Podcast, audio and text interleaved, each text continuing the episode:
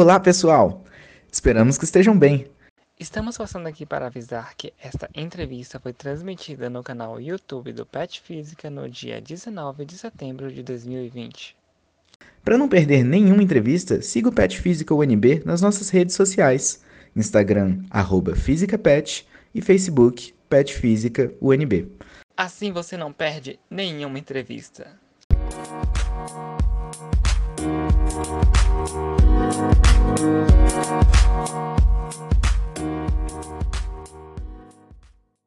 Olá pessoal, sejam todos bem-vindos à entrevista do PET Física. Hoje a gente vai entrevistar o professor Sebastião William.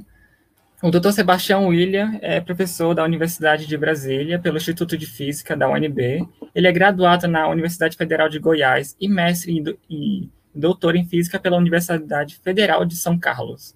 Atualmente é professor da Universidade de Brasília. A pesquisa do professor é voltada para o desenvolvimento e caracterização física de materiais nanoestruturados, objetificando aplicações em saúde humana, em saúde humana e animal, e em, em aplicações ambientais. O professor tem experiência também em nanociência e nanobiotecnologia, com ênfase em óptica, eu não vou saber aqui, me desculpe, professor. Além de sua pesquisa, ele também falará um pouco sobre a trajetória acadêmica pessoal na física e também falará sobre sua experiência como coordenador da graduação como coordena, coordenador da graduação. Olá, professor, em nome do PET Física, a gente está muito agradecido pela, pelo senhor nos dar a oportunidade de entrevistá-lo. Obrigado, é, boa tarde a todos e agradeço o convite. Estou, estou aqui para tentar dar, um, dar, uma ideia melhor do que, do que é nano, nanociência e nanotecnologia. Eu, eu, a ênfase que eu, que eu trabalho um pouco mais é a parte de, como você, como você mesmo falou, na parte de biotecnologia, né? Então, eu vou tentar ficar um pouquinho mais nessa, nessa ênfase do que eu venho trabalhando nos últimos anos. Certo, professor. Então, a gente vai começar com as perguntas do PET Física. O entrevistador Vendramini vai começar com a primeira, ok? Ok, obrigado. Legal, professor. Bom, acho que a primeira pergunta é aquela básica que a gente sempre faz, que é conta um pouquinho sobre você e sobre como você chegou na física, qual foi seu caminho até aqui, o que você pensa sobre isso tudo, o seu trajeto. É, na, como você chega na física, acho que é meio acidental para todos nós, né? Inclusive para vocês que estão me entrevistando. É, quando eu fazia ensino médio, o objetivo inicial meu era fazer um, uma engenharia eletrônica. Eu tinha, eu tinha uma, fixação que eu queria ser engenheiro eletrônico. Mas, como vocês viram, eu, eu, eu, eu fui criado em Goiânia. E em Goiânia não tinha, na época, eu acho que não tem até hoje, não tenho bem certeza, o curso de engenharia eletrônica. É, eu, eu, sabia que no IB tinha, mas minha família, eu venho de família sem recursos, né, e não tinha condições de, de, de vir para Brasília. Então, alguém, alguém me falou, não lembro quem foi, que ah, faça física e depois você muda para eletrônica. Você vai ter uma boa base matemática e você vai conseguir fazer um curso de engenharia com mais facilidade depois. Eu entrei na física, foi dessa forma, foi acidental mesmo. E durante a graduação de física, lá em Goiânia, é, eu tive um curso de eletrônica, lá fazia parte da grade curricular do curso. E eu não gostei do curso, sinceramente, eu não gostei. Então, aí, eu me apaixonei pela física, né? né? Teve a oportunidade de trocar de curso, teve colegas meus que me, me chamaram para fazer outros cursos. Ah, vamos fazer novo vestibular, vamos fazer outra coisa. Mas eu insisti e acabei ficando em física mesmo, estou na área de física até hoje. Então, é, foi mais ou menos assim, meio, meio que acidental, porque as pessoas não entendem. Você no ensino médio, você não sabe muito bem o que é física, né? Você consegue resolver as equações de movimento lá e aquela coisa fica assim, mas não, não vai muito além disso. Então, a, acho que a gente, para quem quer fazer física, é melhor fazer uma pesquisa mais aprofundada do que. É, a gente só entende o que é física quando é tarde demais, né, professor? Ou a gente adora, ou a gente não. é, mais ou menos isso. Bom, acho que o Vinícius vai fazer a próxima pergunta. Vinícius, você está mutado, rapidinho. Me desculpe, professor. A próxima pergunta do PET Física é exatamente sobre a sua área de trabalho e um pouco uma, especific, uma especificação em relação à última pergunta. O que te trouxe para a área de nanotecnologia? Foi alguma influência de algum professor, de um livro? O que te trouxe para uma área tão específica? Na, na verdade, não é uma área tão específica. Se você for analisar bem a parte de nanotecnologia, é uma área muito ampla. Né? É, quando eu comecei, quando eu fui fazer meu mestrado, quando eu fui para São Carlos fazer meu mestrado, eu caí nessa área por acaso. É, na, na, verdade, eu, eu, comecei o mestrado em 89, então faz poucos anos. E, na época, a palavra nano, o termo nano, envolvido as partes de, de, dimensão da ordem de 10 a menos 9 metros, ele não era, não, não era usado. Né? Então, no meu mestrado, por exemplo, eu trabalhei com filmes finos. Eu trabalhava, eu trabalhava com transporte elétrico em filmes, filmes de óxido de nióbio. Né? É, esses filmes finos estão na escala nano. Só que não se falava em nano na época. Certo? Então, a, a, pesquisa em nano no Brasil já existe, no Brasil e no mundo já existe há muito tempo. Só que o termo nano ele surgiu a partir dos anos 2000. No entanto, as pessoas já trabalhavam com sistemas nano bem antes disso. Então, no meu mestrado, eu trabalhei com, com fios finos, da escala de nano, eram fios da ordem de 100 nanômetros. É, no meu doutorado, eu já trabalhei com parte, acho que a palavra que você não conseguiu falar foi heteroestruturas, heteroestruturas semicondutoras, é, que é a parte de dispositivo, né, ou, seria a, a, a, ciência que, que, estuda os materiais que compõem os dispositivos optoeletrônicos.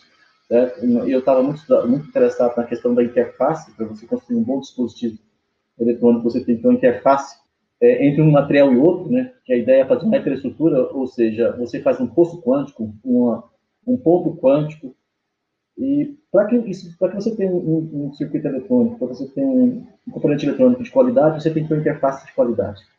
E meu doutorado foi justamente nessa parte. Eu estava estudando, eu estava preocupado com a interface dessas heteroestruturas com semicondutores. Então, é, de novo, o termo nano não era usado, a gente falava heteroestrutura, que era o termo usado, que era o termo da época, e, e esses materiais eram da escala nano, ou subnano, na verdade. Né? A gente trabalhava com, com heteroestruturas de duas ou três monocamadas. Então, porque a gente estava interessado justamente na, na difusão de, de, átomos entre camadas de materiais diferentes. Então, é, foi mais ou menos desse tempo que eu entrei na área. E terminei meu doutorado lá, depois eu fiz um pós-doutorado, também na mesma área, mas ainda em semicondutores. E quando eu vim para Brasília, isso foi em 96, já está fazendo 24 anos agora, é, aqui existia um grupo de semicondutores, né, que era o grupo do seu Paulo César, e e esse grupo já, também já trabalhava com materiais, com, materiais com nanopartículas magnéticas. É, então, aí o termo já começou a ser usado. O termo nanopartículas, que no caso eram nanopartículas da base de óxido de ferro, e que tinha uh, perspectivas de aplicações tecnológicas, biotecnológicas. Né? Já existia já um, a, a, primeira coisa que eu ouvi é que essas partículas foram usadas naquela pintura daquele avião invisível da, da década de 60, lá na, na NASA, aquelas coisas todas. Então, porque ela absorve na região do micro-ondas. Então, é, é, esse, esse, quando eu vim para cá, eu comecei a trabalhar com esse tipo de material. Né? E, e, depois disso, o, esse grupo cresceu, né? é, foi feito, esse grupo passou a fazer uma interação muito forte com, com, com um grupo aqui da Biologia da Universidade de Brasília, com outro grupo da, da Química da Universidade Federal de Goiás. Então, esse grupo foi crescendo. Em 2004, a gente montou uma rede brasileira de nanobiotecnologia, de nanobiomagnetismo, já com material era magnética, nanopartícula magnética.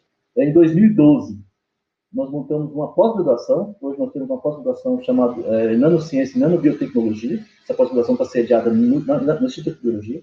Né? Em 2014, a gente, a gente aprovou o Instituto Nacional de Ciências em Nanobiotecnologia, né? e ele foi renovado agora no ano passado. Então, desde então, então a gente vem trabalhando, eu e meus colegas, estamos trabalhando com essa parte como é um, esse grupo tem, tá, tem, um vínculo muito forte com o pessoal da com a, com a biologia, com o pessoal da farmácia, então a, a, vertente da pesquisa que a gente faz, não toda, mas uma, uma, uma porção importante dela, tem destino para aplicação biológica ou biotecnológica. É mais ou menos isso a, o que, que ocorreu nesses 24 anos. É muito legal, né? Porque a área começa partindo desse princípio de usar a tecnologia nessa escala, e a gente percebe que tem muitas aplicações em muitas áreas, né? Acho que realmente por isso que cresce tanto. Sim. É muito é, aplicável. A aplicação é muito grande. Bom, então vamos trazer um pouco mais é, a próxima pergunta para a questão do Brasil. O Brasil tem algum impacto considerável nessa área de nanoestruturas? Como Antes de é? entrar propriamente no Brasil, deixa eu fazer umas definições. Deixa eu tentar definir melhor o que é nanociência e o que é nanotecnologia. É, vou tentar fazer um, expor aqui uma, uma, então, é, são algumas definições. Essas definições Só um instante, de autor para autor, mas... Ainda, ainda não ah, apareceu. Ainda não carregou. É que eu já estou vendo aqui, mas... Agora, Só um instante, então, por favor. Mas lá, é, enquanto eu carrego, eu já vou falando. Na nanociência, na verdade, é, ela está muito mais envolvida com o estudo. Então, a gente está estudando os fenômenos e a manipulação dos processos. Mas, pronto? Vocês conseguem ver agora né, meu, meu slide? Sim, estamos vendo.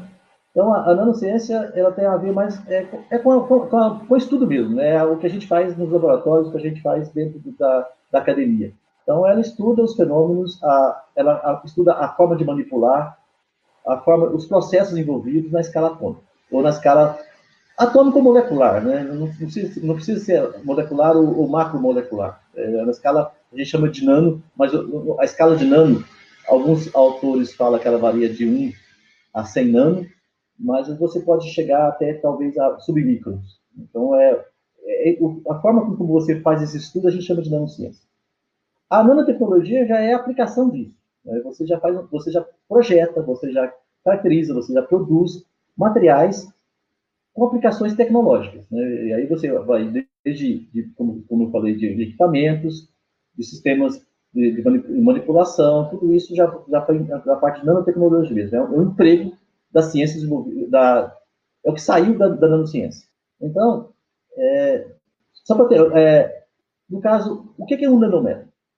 A palavra nano ela vem, é, um, é, um, é um prefixo que vem do grego, significa nanos, isso quer, quer dizer nan, anão, ou pequeno, né? Então, um nanômetro, na verdade, é 1 dividido por 1 bilhão, que a gente representa por 1 vezes 10 a menos 9 metros. Então, só para ter uma, uma ideia de escala, essas partículas que eu estou mostrando aí no canto da tela são partículas de ouro. Certo? São nanopartículas de ouro. Ela, a dimensão dessa, dessa partícula é da ordem de 1,2 nanômetro. Então, se eu, se eu pensar, se, só para tentar, para a gente ter uma ideia do que é isso. Se essas partículas fossem do tamanho de uma bola de futebol de salão, 12 centímetros, essa bola de futebol de salão seria do tamanho da Terra. Você tiver uma relação de tamanho. Então, se essas partículas fossem do tamanho dessa bola, essa bola seria do tamanho do planeta Terra. Então, é a diferença entre, entre essas escalas de 10 a oitava vezes. Então, é, é uma escala muito pequena. Ela tá, a gente, é difícil você entender muito bem essa dimensão, essa, essa escala dimensional, certo?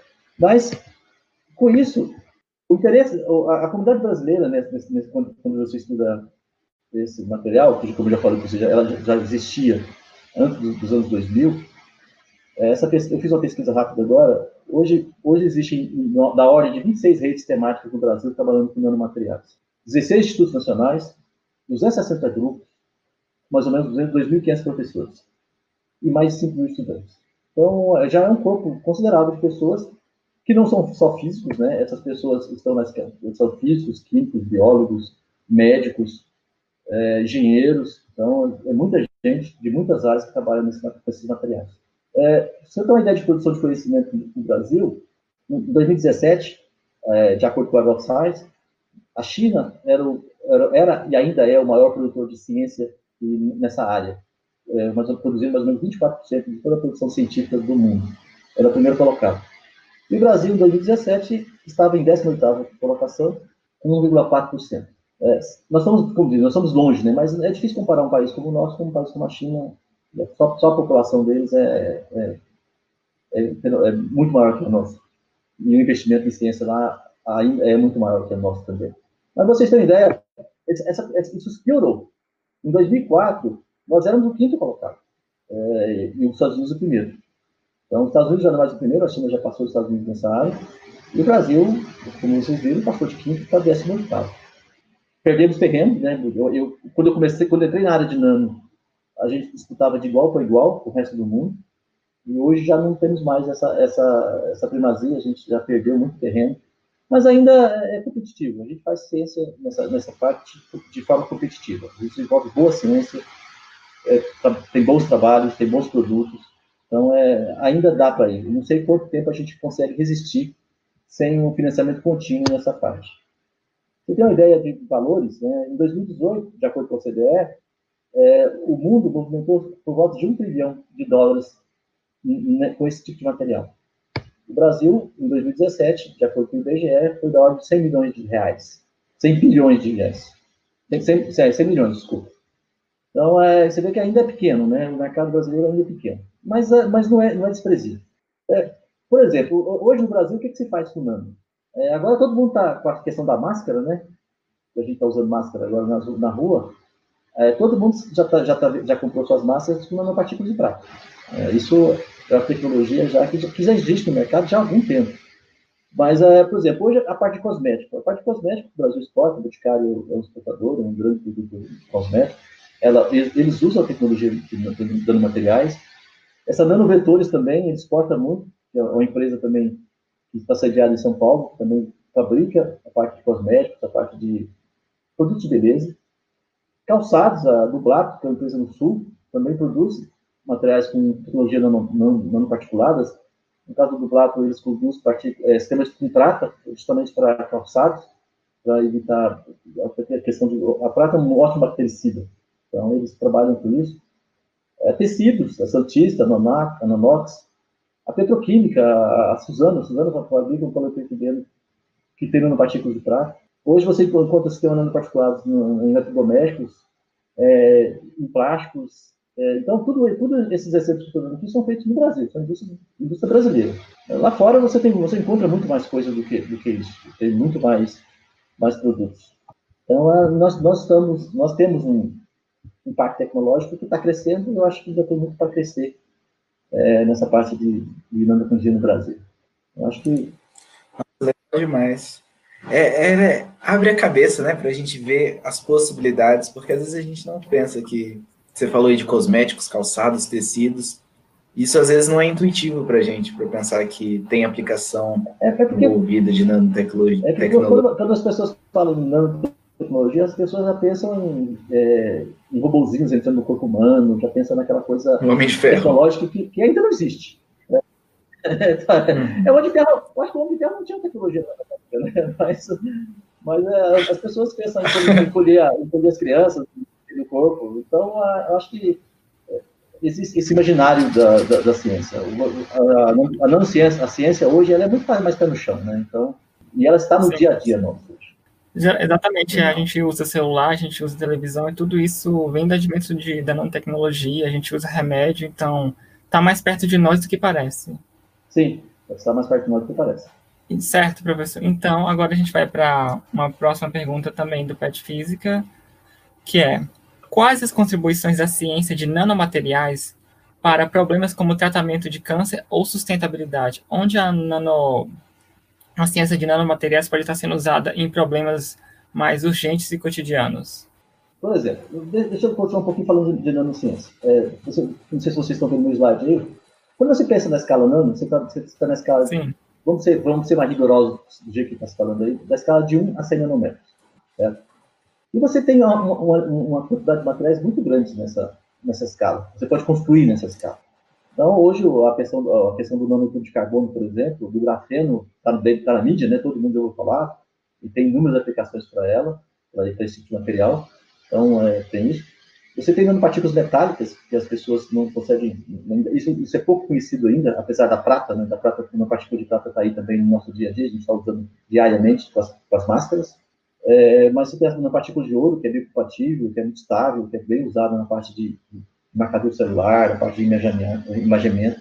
Você tem nanopartículas poliméricas, você tem nanopartículas lipídicas, emulsões, lipossômicas, é, dendríticos. Tudo isso são nanopartículas que hoje têm aplicações que algumas na, na indústria de calçados, como eu falei, na, na indústria do eletrodoméstico e outras na, na indústria na indústria é, farmacêutica, né? Que, que hoje é, talvez a, é, a, parte que me interessa no momento é uma parte que está crescendo muito. Isso é quando você fala, quando você está falando, falando em, em ciência para saúde humana e controle animal, o processo é um pouco mais lento, porque você tem que fazer testes, né? Quando você faz um calçado com nanopartículas, você usa calçado, não gostou, você joga ele fora. Mas quando você faz um, um medicamento, quando você faz um, um, um, sistema mais, mais invasivo, você tem que ter mais, mais cuidados. Você tem que fazer mais testes. Vocês estão vendo aí a questão da vacina, né? Tem fase 1, fase 2, fase 3. Então, esse, esse mesmo processo passa quando você vai desenvolver um, medicamento com base nanotecnológica. Então, isso é demorado. É, além disso, tem a questão da forma, né? Outra coisa que a gente consegue manipular, nossa figurinha você mostra, mostra embaixo umas, umas microscopia, você consegue fazer partículas de diversas formas. Isso você varia as formas de acordo com a aplicação que você quer. Se você vai fazer é, um sistema, por exemplo, para fazer uma, uma, um, um, sistema de, de terapia é, fotodinâmica, por exemplo, ou terapia por aquecimento, você, você pega essas partículas é, em, forma, em forma de cilindros, em forma de bastões essas partículas são nanométricas, Se você faz partículas de ouro, por exemplo, é, ela, ela, absorve bem a, a luz visível, o, a luz na região do vermelho. Então, e você consegue fazer com que essas partículas, é, fazer com que elas girem dentro do sistema. Então, isso aquece. Se você leva um, um aquecimento da, da, uma célula, uma célula cancerígena a 43, 45 graus, você faz uma leasing, você mata essa célula. Então, você pode manipular a partícula de tamanho, a forma, de modo a, a, a aplicação que você quer. Então, e, e, além disso, a questão do tamanho. É, a pergunta que você fez na parte da tratamento de câncer, por exemplo, é, o, quando você pega um quimioterápico, qualquer, não precisa, pode ser, eu vou, eu vou conseguir com um exemplo de câncer. Você, você, você pega um quimioterápico hoje que você já, usa na, na no, no, já é conhecido, hoje você já tem vários quimioterápicos conhecidos na, no mercado, mas quando você coloca ele no sistema nanoparticulado, você, você melhora esse sistema. Por, é, por, por exemplo, vou dar um exemplo aqui. É, cadê? Essa figura aqui, está é, tentando representar aqui uma veia, essa, essa parte vermelha aqui seria uma veia. Essa, esses pontinhos azuis é o endotélio, é a, é a superfície que separa a veia do, da, do corpo, né? Você tem sangue circulando aqui dentro. E no o endotélio, no tecido normal, a separação das células do endotélio, elas são menores, elas são da, da ordem de 5 a 30 nanômetros. Certo? Então, as, se você faz partículas da ordem de 50 nanômetros, essas partículas não passam pelo endotélio. O problema, a questão é, quando você vai para um tecido que tem tumor, um tecido ou tumoral ou inflamado, as células do endotélio elas são mais separadas. Certo? A separação é acima de 50 nanômetros, 50 a 100 nanômetros. Então, de modo que se você faz um, um, você acopla uma droga ou um medicamento a essa partícula, essa partícula vai só entrar no tecido onde o endotélio está mais aberto. Certo? Então, aí você vai ter um endotélio, é, é, nesse tecido que, que tem uma inflamação, que tem um câncer, vai, ser uma, vai ter um acúmulo maior de nanopartículas, porque as nanopartículas conseguem passar pelo endotélio, enquanto que no, no, tecido sadio, as nanopartículas não passam. Então, você, você tem esse acúmulo. Então, você pode direcionar seu, seu sua droga para aquele local. Certo? Isso a gente chama de efeito, efeito de EPR. Então, é uma acumulação aumentada. Você tem permeação e acumulação aumentada dentro, dentro desse, desse meio. Então, no sistema particular, você pode fazer isso. Você, você pode também tentar direcionar essas partículas para um, local desejado. Por exemplo, você pode colocar em cima dessa nanopartícula um anticorpo. E esse anticorpo vai ter preferência para alguns sítios do corpo humano. Então, você pode direcionar essas partículas para aquele, para aquele local. Você pode usar partículas magnéticas, você pode colocar um campo magnético naquele local, as partículas vão ficar, vão ficar presas devido ao campo magnético. Então, existe uma série de estratégias que você pode fazer, no caso no, no específico do câncer, mas não só, não só o câncer, e você pode usar as tecnologias de entrega de drogas, a gente chama de droga livre, associada a nanopartículas, pode ser, como eu falei, poliméricas, é, emissões, é, lipossomas, diferentes tipos de partículas, dependendo da aplicação que, que você quer fazer. Muito legal. A nanotecnologia é realmente uma ferramenta fantástica, né, para a gente tratar de vários assuntos. Bom, mas desviando um pouquinho o assunto, porque agora eu vou levar para a pergunta do chat. Tem uma pergunta aqui interessante do Cristiano Porfírio. Ele perguntou: pode-se recriar o corpo humano a partir do DNA e nanotecnologia? Acho que isso talvez seja uma pergunta mais. Existe uma, uma previsão, alguma ideia disso? É, esse está além da minha capacidade de responder, né? Mas. é, existe, quer dizer, tem, tem, a ficção, né? Eu, eu, vou responder no que eu já ouvi falar, mas eu, realmente, no, quando você é parte do DNA, você pode clonar, né? Você já consegue clonar. É, você consegue, hoje em dia, a gente já consegue clonar. A, lembra, vocês lembram da Dolly, né? Da ovelha, você consegue clonar os gados, você, você, você, você já faz clonagem hoje. E eu acho que é possível fazer clonagem até de seres humanos. Alguns dias atrás, teve um chinês lá que, que soltou um comunicado dizendo que tinha conseguido. Depois o mundo desabou sobre a cabeça dele.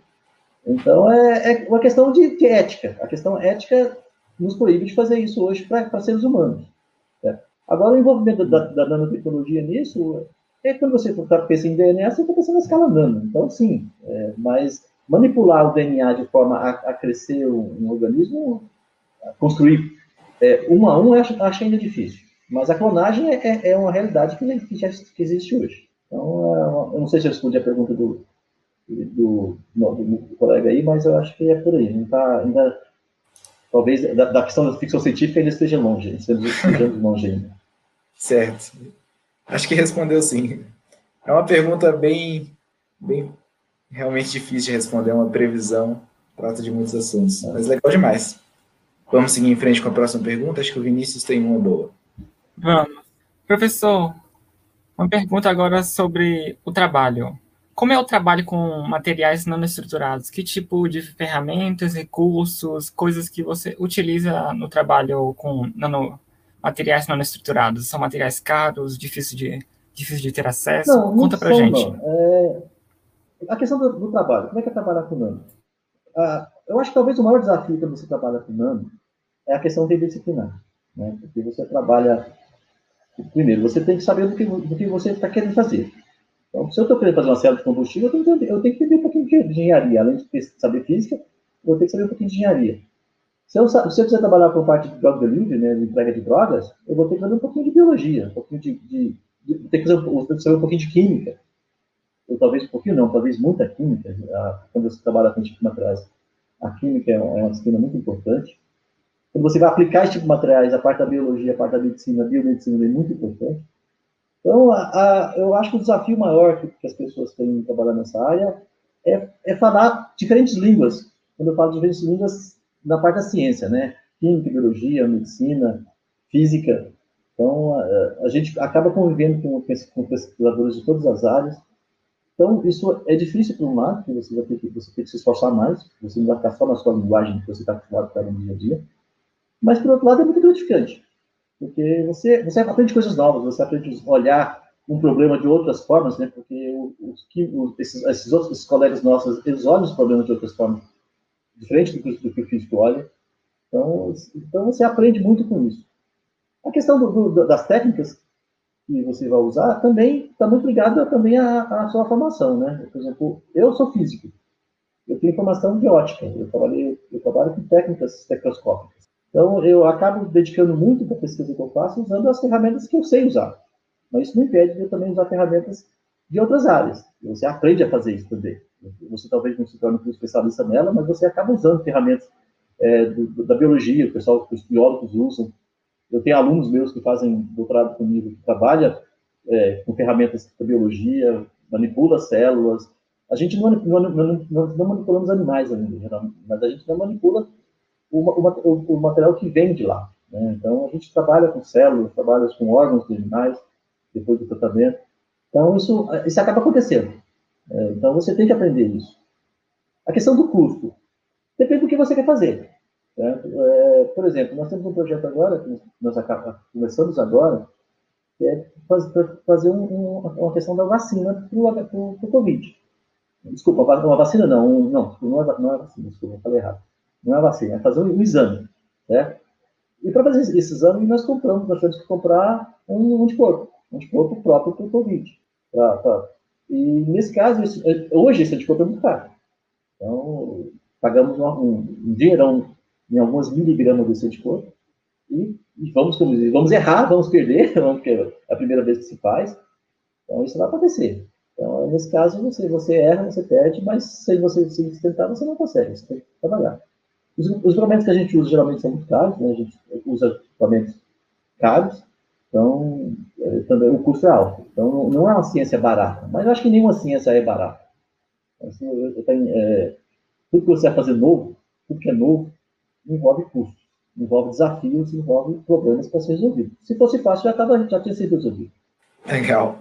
É, você já, já falou bastante, na verdade, sobre todas as multidisciplinaridades e as relações que tem com química, biologia, todas as perspectivas que a gente pode ter para abordar diferentes temas ou o mesmo tema. Mas a próxima pergunta é um pouco específica quanto à biotecnologia. Ela, a pergunta é: qual é a relação dos materiais nanoestruturados com a biotecnologia especificamente? Não, a relação que eu, que eu, é mais ou menos essa que eu já falei, né? Depende do que você quer fazer. Uhum.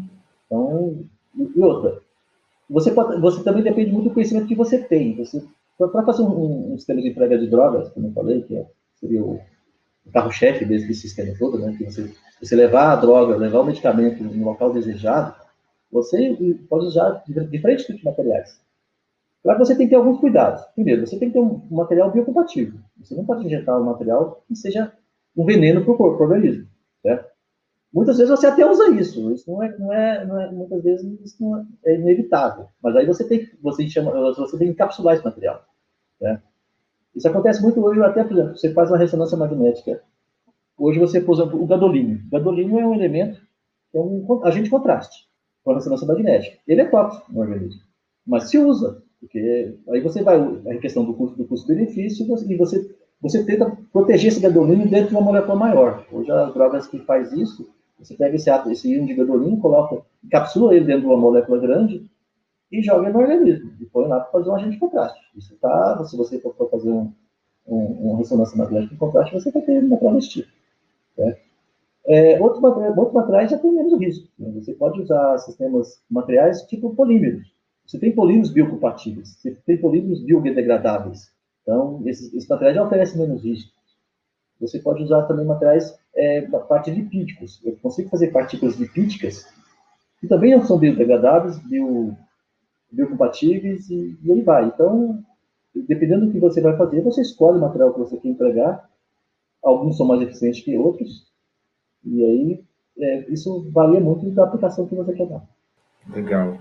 Bom, a próxima pergunta, Sim, acho que na verdade é continuando. Acho que pode fazer, Vinícius. Vamos continuar, que acho que depois a gente comenta um pouco mais. Professor, quais, as, quais os principais exemplos de aplicações de materiais nanoestruturados com aplicações biológicas? A gente falou tanto de nanomateriais, e biologia e biotecnologia, a gente quer saber agora onde eles são aplicados, como eles são feitos e existe isso no nosso dia a dia ou é algo muito fechado que você só vê em laboratório ou em situações muito específicas? É algo que a gente mais palatável? Não, no dia a dia tem. É, por exemplo, hoje você já, você já consegue shampoos, consegue cosméticos, tudo com sistema nanoparticulado. Por que isso? Porque, é, por exemplo, é, você consegue. É, uma, uma, das vantagens do sistema nanoparticulado é você fazer solubilizar o produto. Tem muitos produtos que você não consegue solubilizar em água. É, você precisa solubilizar em sistemas, por exemplo, em lipídios, em óleos, alguns óleos. Então você solubiliza isso usando sistema particulado. Uma vez que você coloca, você coloca a molécula que não solubiliza em água, absorvida numa partícula, essa, você pode, essa partícula, esse sistema nanoparticular, pode, pode ser solubilizado em água. Então, quando você solubiliza em água, é muito mais fácil você manipular e você aplicar isso. É, outro sistema também é a parte de. o sistema de drug delivery, por exemplo. O drug delivery, você pode usar as partículas lipídicas, que eu, eu falei, muito simples, está tá no mercado. É, as poliméricas, você pode fazer nanopartículas poliméricas sensíveis ao pH. Também, você também encontra isso no mercado. É, por exemplo, você, você põe uma, uma, uma uma droga dentro de uma partícula polimérica. É, não sei se vocês sabem, o, uma célula cancerígena, o pH no interior de uma célula cancerígena é maior, ele é menor do que o pH de uma célula saudável. Então, é, é, o sistema é mais ácido. Então, você pode fazer um, uma partícula polimérica que, quando ela está é, tá exposta ao meio ácido, ela simplesmente ela abre e libera a droga. Certo? Então, isso, isso consegue fazer, isso já, já tem sistema desse tipo no mercado. Então, é, você, você, isso então, é acessível, sim. Alguns, você já tem acessível. A parte cosmética, por exemplo, é bem acessível e já está aí no, no, nosso dia a dia. A parte de medicamento já é um pouco mais, mais difícil é, você encontrar isso. Na Alemanha, por exemplo, já tem. É, já tem grupos na Alemanha que usam partículas magnéticas para tratar câncer. Ainda não sei se, é, se, não sei se é de uma forma totalmente aberta, totalmente difundida, mas já existe é, alguns grupos lá, alguns hospitais que entregam assim. Fantástico é, conversando assim, a gente vê como se fosse uma solução para tudo, né? A gente aplica em qualquer coisa. É, mas é mais ou menos isso, só que não está é, pronto, né? Mas é uma tentativa. Bom, é, a gente vai voltar agora para mais uma pergunta do chat que o Leander fez. Ele perguntou, na sua opinião, professor, quanto tempo você estima que vai levar para o Brasil alcançar os níveis competitivos de produção de conhecimento equivalente a 2004? Eu acho que ele fala para a gente voltar a ser quinto no mundo? Não sei. Eu acho que talvez nunca. Talvez nunca. Talvez nunca. É, eu, eu, não, eu, não, quero ser pessimista, tá? mas é, o Brasil nunca teve um. É, eu estou na ciência já há alguns anos, já há quase 30 anos, e, e uma das dificuldades que a gente tem no Brasil é a descontinuidade. Né? Então, para você ter um avanço consistente, um avanço seguro, você tem que ter continuidade. E, infelizmente, no Brasil nós não temos continuidade. Então, é, tem épocas você tem um bom financiamento, no, quatro anos depois você já não tem mais. Então, o governo de esquerda, o governo de direita, todos têm seus problemas.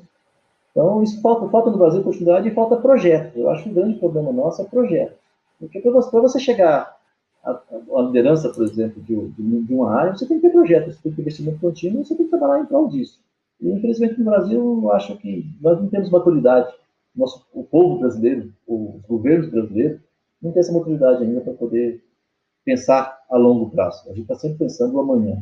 E, e, quando você quer, quando você quer fazer ciência, você, essa ciência não é de um dia como eu falei para vocês, isso demora anos. Então, um medicamento desse para chegar no mercado é talvez 5, 10 anos de pesquisa. Se você interrompe isso a cada dois anos, você não chega.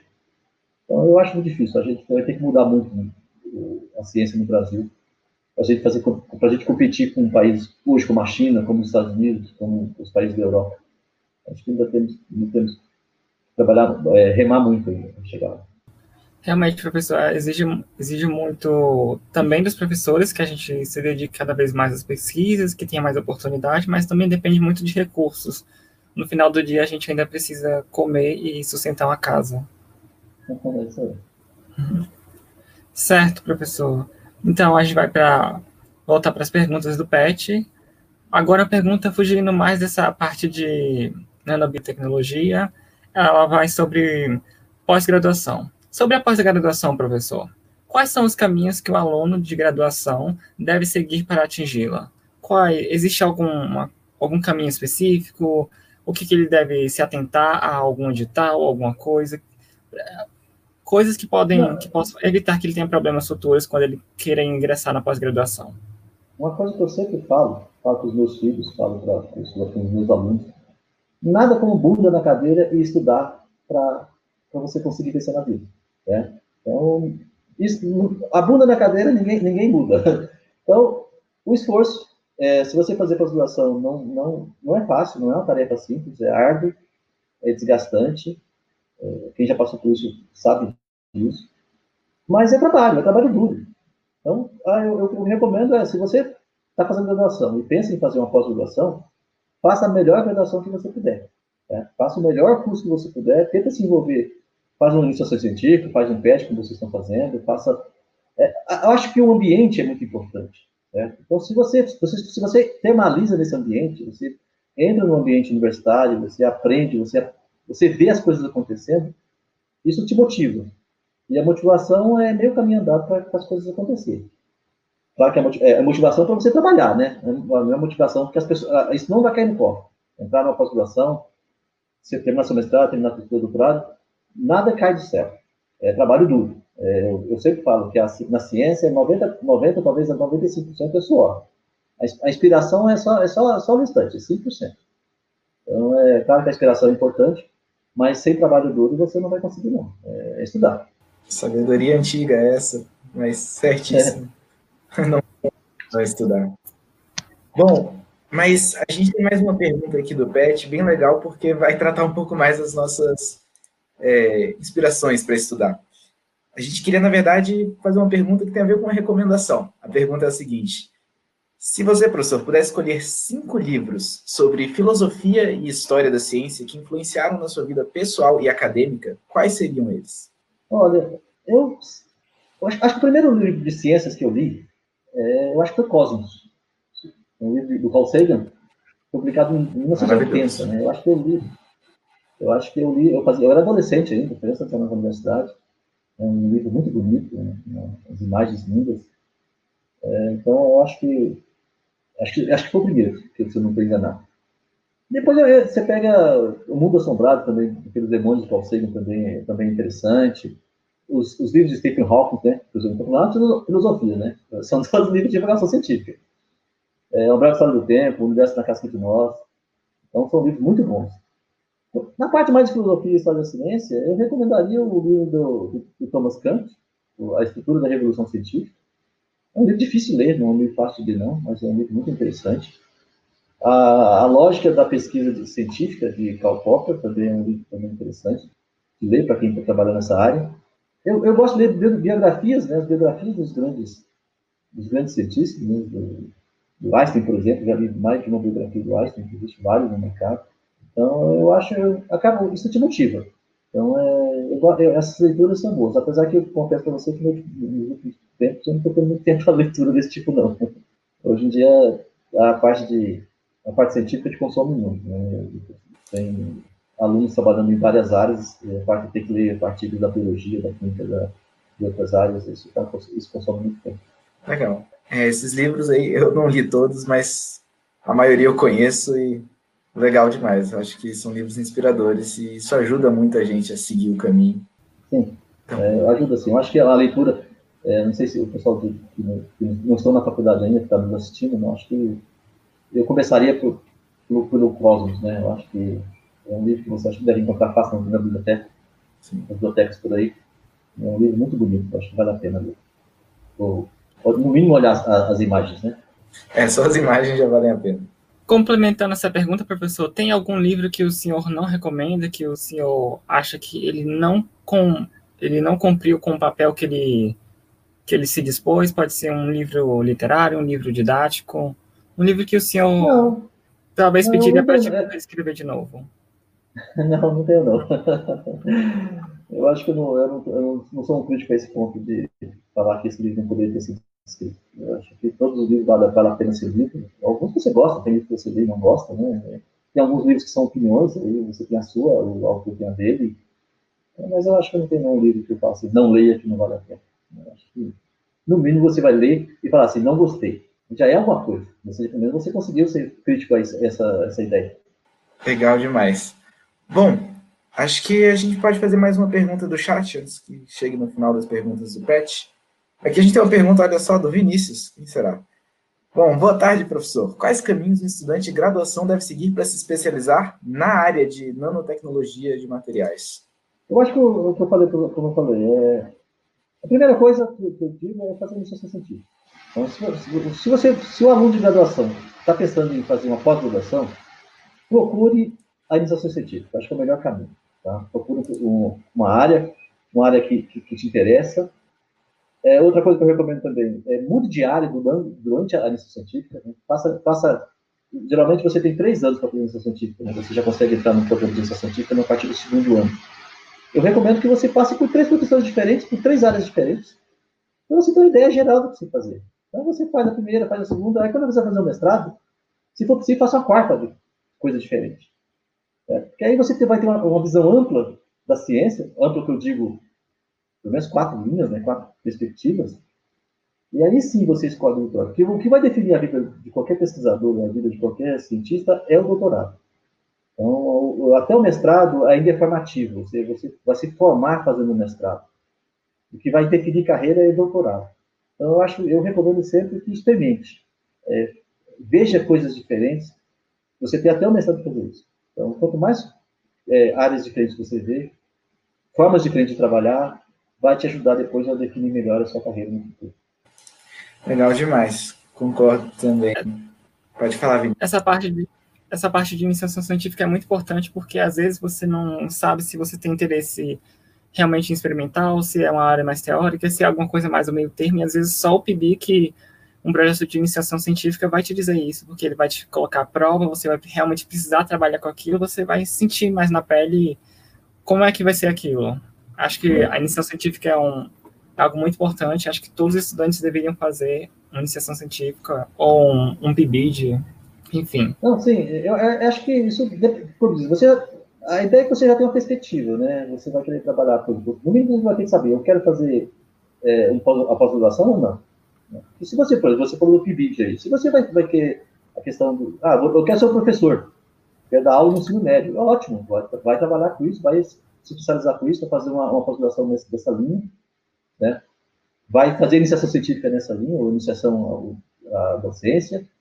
Se você já pensa em fazer uma, uma, uma você quer ser um pesquisador, aí você, aí você vai para os laboratórios, para os laboratórios experimentais, laboratórios teóricos, vai trabalhar em áreas que muitas vezes só usam uma caneta, né, um lápis. Então, tem área que só precisa de um lápis para fazer, fazer pesquisa.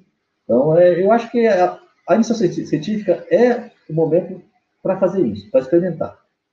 Você nunca sai perdendo fazendo isso. Claro que uma coisa sempre importante que eu vejo, que é muito claro para os alunos que fazem iniciação científica comigo, a graduação é primeiro lugar. Não adianta você se apaixonar iniciação científica e esquecer seu curso. Né? Muitas vezes o aluno vem para o laboratório, tem aluno que, que apaixona tanto que ele esquece de estudar. Ele quer ficar só fazendo as coisas dentro do laboratório. Você tem que mandar o cara para casa.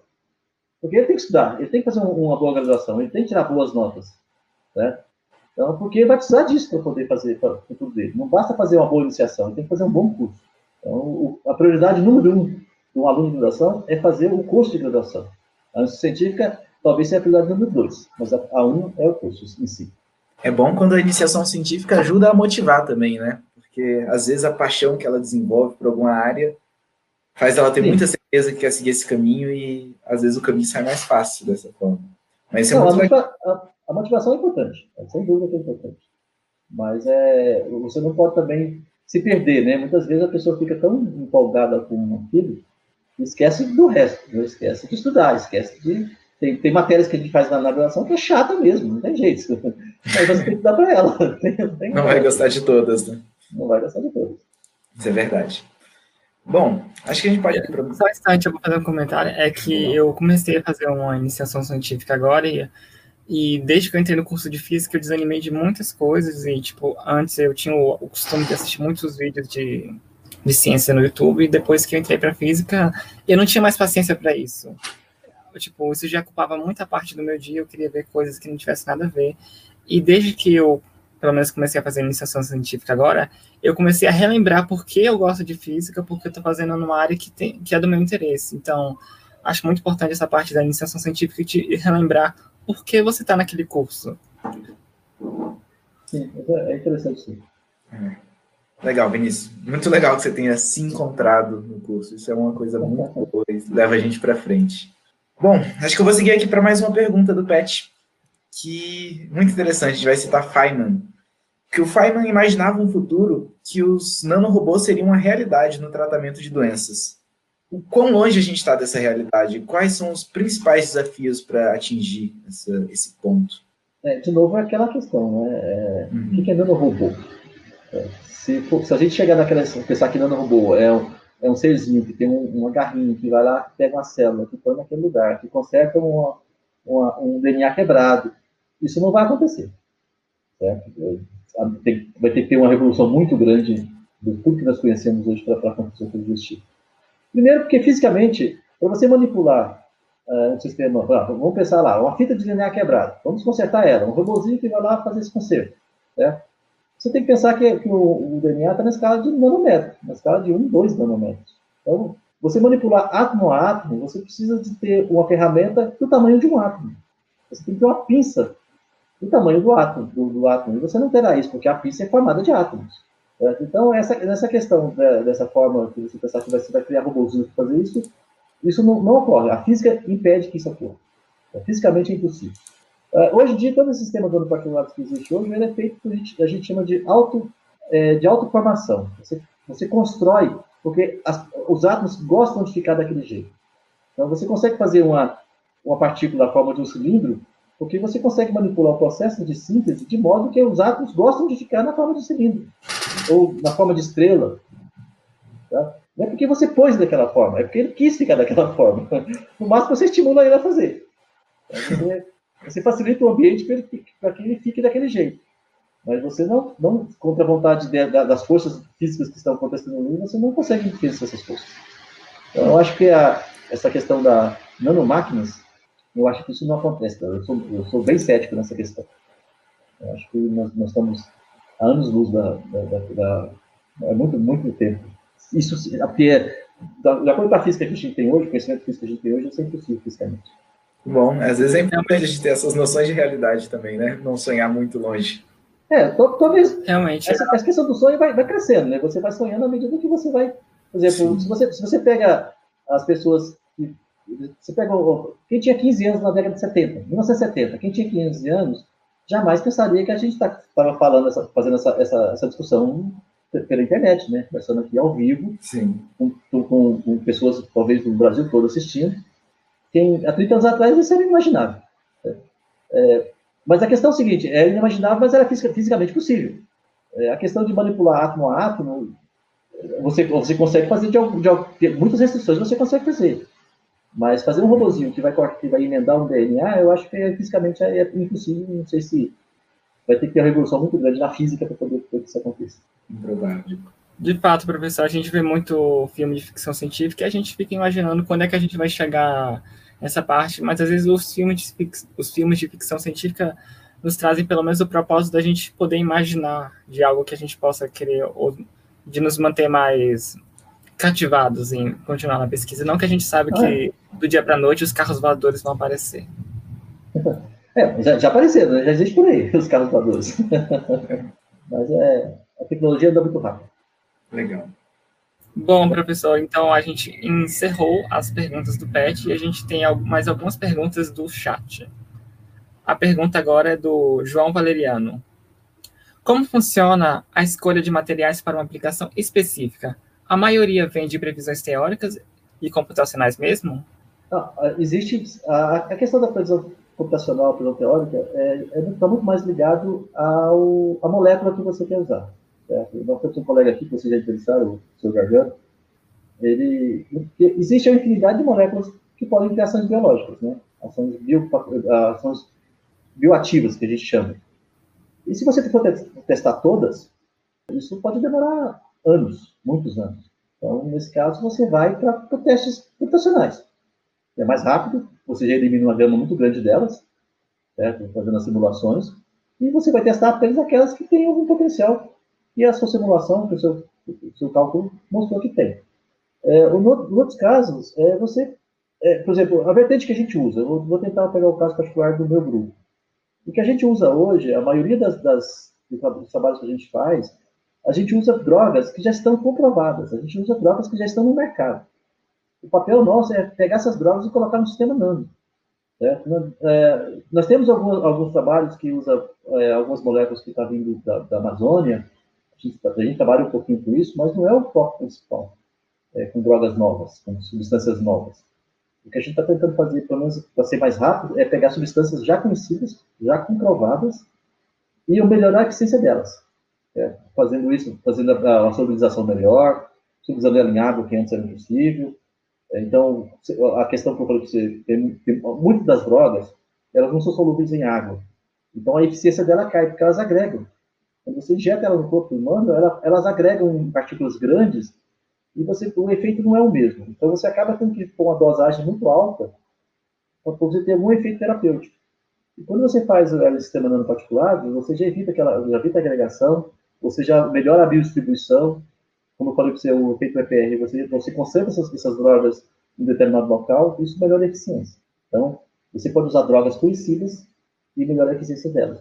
Muito legal isso, porque realmente isso quebra um pouco a ideia de que a gente tem que ficar construindo tudo do zero, né? Às vezes muitas coisas já vêm prontas ou semi-prontas. É, você, você melhora, né? Eu, eu, eu, eu, eu tô falando, tô falando que você não deva fazer coisas novas, coisas do zero. Eu acho que você tem que fazer isso também. Né? Mas isso é uma escolha. Uhum. Você pode escolher. O... Tem pessoas que fazem isso. Tem pessoas que, que vai fazer os cálculos lá, vai tentar pegar mil drogas, fazer uma garimpagem, né? Uma garimpagem mesmo para chegar numa lá no final. É. E essa uma pode ser revolucionária. Alguém tem que fazer isso. Não estou falando que não, não deve ser feito. Alguém deve fazer isso, sim. É por isso que a ciência é tão boa. É, tão, é tão bom trabalhar com ciência por isso. As oportunidades são infinitas. Alguém tem que testar e ver se dá certo, né? É. Bom, então vamos para mais uma pergunta. Essa pergunta aqui é do Leander. Ele perguntou, professor, o que o senhor recomenda para uma pessoa que acabou de terminar o doutorado?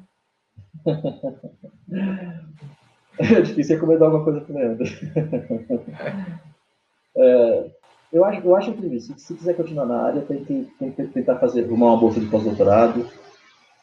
Todo mundo que termina um doutorado quer um emprego. Né? Isso é o, é o que a gente quer. Quando eu terminei meu doutorado, o que eu mais queria era tentar uma posição em algum lugar e, e ver. Um emprego não está fácil para ninguém. Não é só para quem tem doutorado, para quem, quem não tem também, para todas as áreas. Então não é fácil.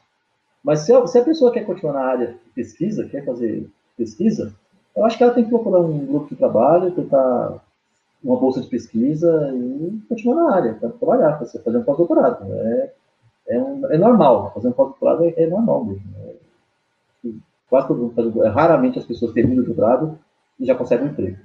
Eu acho que o, o pós-doutorado é, um, é um passo também para se fazer isso sei nem se é uma notícia boa ou notícia ruim, mas É o caminho. É, eu, eu, também, eu, também, não sei se, se, se, é bom ou se é ruim, mas é a realidade. Importante saber. Certo, professor. Então a gente vai para a penúltima pergunta do chat, do João Valeriano. Já que o professor comentou, e qual matéria? Já que o professor comentou, e qual matéria o professor menos, menos gostou durante a graduação? E qual ele mais gostou? Acho que o João quer saber quais foram as suas preferências de é, disciplinas durante gostei, a graduação. Né? Eu gostava muito de eletromagnetismo. É uma matéria que eu gostei muito. É, matematicamente é bem desafiante, né? Você, o eletromagnetismo dá muito trabalho, é uma matéria trabalhosa. As pessoas têm um encanto com mecânica quântica, né? Mecânica quântica, todo mundo se fala em quântica, hoje tem quântica para tudo, né? Eu fiz, fiz minhas matérias de mecânica quântica, um, dois, três, aquelas quânticas todas da vida, mas eu preferia o eletromagnetismo sim. E, o que eu menos gostei, não sei o que eu menos gostei, não. Né? Tinha, todas, quando, quando você faz um curso de física, é, eu acho que tudo, tudo tem uma razão de ser. Né? Você vai ver, vai ver coisas que muitas vezes você não gosta, mas você precisa de ver. E você vai, você vai sentir falta depois, né? É, na, na pós-graduação, por exemplo, você vai fazer uma pós-graduação, você vai, vai, vai sentir falta daqui. Ah, eu devia ter visto aquilo na época, eu devia ter visto melhor na época. Mas uma coisa que eu também noto muito é que você aprende depois também, sabe? É, tem, tem, se você não aprendeu bem na graduação, e se você se esforça, você vai aprender depois. Eu acho que a gente tem a capacidade de aprender sozinho, estudar, como eu falei com você, bunda na cadeira e trabalho duro.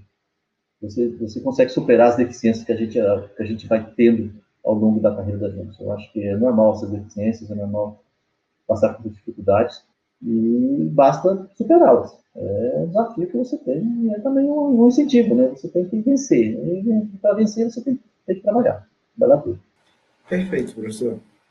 Bom, acho que a gente tem uma última pergunta do chat, não é mesmo? Do Ângelo, Ângelo Renato. Ele perguntou, professor, hoje já se vê átomos pelo microscópio eletrônico. Quando Sim. que nós veremos, entre aspas, dentro do átomo? É, o problema, por que, que se vê átomos no microscópio eletrônico? A gente usa. O, o microscópio eletrônico, só para mostrar um pouco rapidamente o funcionamento dele, você joga elétrons. Você joga elétrons e o espalhamento desses elétrons gera uma imagem. Você constrói uma imagem a partir de. Você trata o elétron como uma onda, né? uma onda eletromagnética. Você, você pega um, hoje a gente vê um objeto porque esse objeto ele, ele espalha luz visível. Então, essa luz espalhada chega aos meus olhos e eu vejo esse objeto. No caso do, do, do quando você vai para um mundo atômico, em vez de você jogar luz visível, que o comprimento de onda é muito grande, você, você, joga, você joga elétrons. E você consegue variar o comprimento do elétron, o comprimento do elétron, variando a energia dele. Certo? Então você tem que aumentar a energia para você baixar o comprimento de onda. Então, só que chega um momento que você não consegue. Se você, você começa a aumentar mais a energia desse sistema, você começa a prejudicar o próprio sistema, né? Então, aquela, aquela coisa da observação. Você muda sempre que você observa. Então, para ver um sistema mais menor ainda do que um átomo, o interior de um átomo, você teria que ter energias muito altas.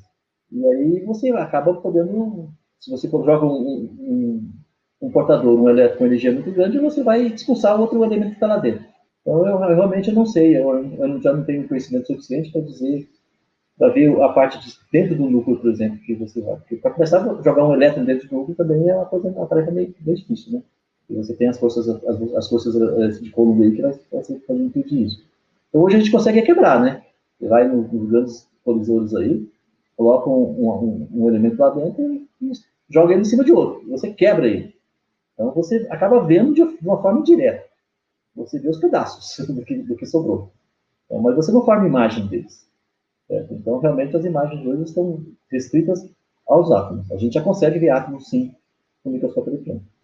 Mas é, a gente, a, a, abaixo disso, você tem que realmente quebrar um elemento, pelo menos hoje é que se faz isso, você quebra um elemento, você quebra um núcleo, quebra um próton, quebra um corpo, e você vê a, o que sobrou dele, os pedaços dele. Isso é o que se faz para enxergar o que está dentro do núcleo. Então, de certa forma, os aceleradores de partículas são os novos telescópios. É, são, novos são não são, né? na verdade. É, é tipo, você, tipo, você evita ver o que está lá. Ver, assim, né? Como eu falei para você, ver os pedaços, né? Então, assim, entender, né? É, entender perceber. Legal demais, professor. Acho que acabaram todas as perguntas, encerramos certo. tudo. Então, muito obrigado, professor, e todo mundo que participou, todo mundo que não está participando agora, mas que vai assistir esse vídeo mais tarde. Obrigado a vocês também. E você quer deixar mais alguma mensagem, professor ou Vinícius? Eu vou só complementar. Professor, a gente acabou de receber uma pergunta, o senhor se importa em respondê-la? Opa. Não, pode não. Tá bom. É a pergunta do Daniel Yank Brasilino. Professor, quais são as características que os pesquisadores mais procuram em materiais modificados com nanotecnologia na área da saúde? As características? Hum, eu acho que é a estabilidade.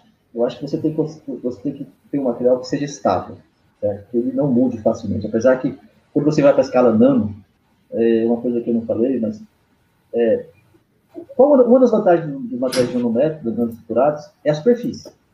Né? Porque, se você pensar numa partícula de 3 nanômetros, 50% dos átomos estão na superfície desse material. E quando você pensa em superfície, é, já existe um ditado que a superfície é, é, é, o inferno de qualquer coisa, porque é muito difícil trabalhar com superfície. É, então, como a superfície é um, é um atrativo, você quer ela, porque é ali que se dá as reações, mas, ao mesmo tempo, trabalhar com ela é difícil. Então, você tem que escolher um material que tenha uma, uma superfície que você consiga trabalhar e que seja estável. Por exemplo, por que o ouro é tão, é tão bem visto nessa questão? Ele é estável. Ele, é difícil oxidar, ele, ele, é bem, ele é bem ocupativo, ele, então o ouro é um material muito, muito estudado nesse ponto.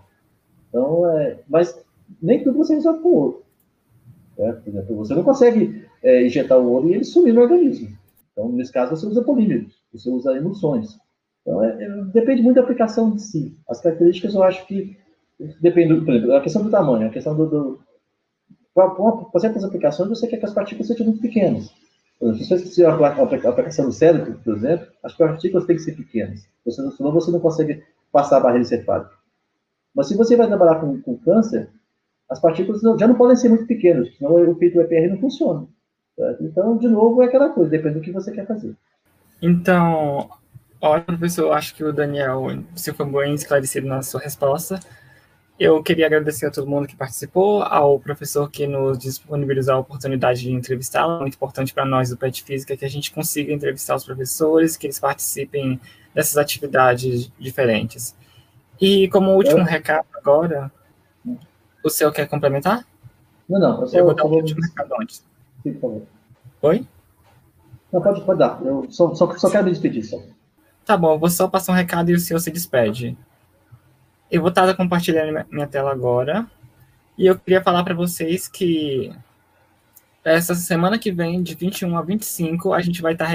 O PET Física, UNB, vai estar realizando a 15 Semana da Física. Vai ter como tema a história de todas as mulheres.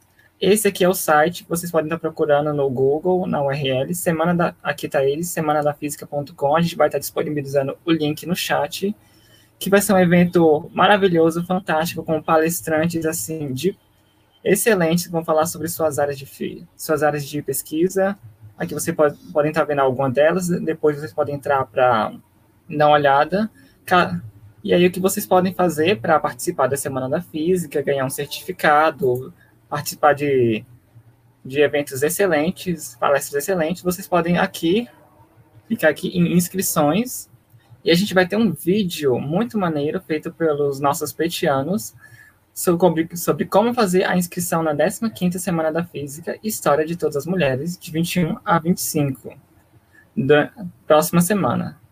Aqui também vai ter algumas imagens, está carregando, são, são instante, mas são imagens que vão estar, tá, são as mesmas que estão no vídeo aqui, que vão estar tá explicando também de forma detalhada como fazer a, a inscrição.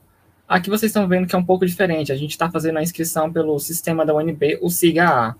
É um tanto diferente, mas não é difícil, a gente tem todos os passo a passo aqui, se vocês precisarem de ajuda, vocês podem estar contatando o Pet Física pelo nosso arroba FísicaPet, ou também o Pet Física pela, pelo nosso Facebook, Pet Física UNB, que já, os links esses já foram enviados no, no site, ou vocês também podem mandar e-mail para o Pet Física, que é Pet Física UNB. Se eu não me engano, aqui tem uma parte que vocês podem mandar um e-mail diretamente para nós. Aqui no finalzinho, aqui ó, seu nome, seu e-mail, assunto, direto para a gente e a gente te responde assim que possível. Esse é o último recado que eu queria dar.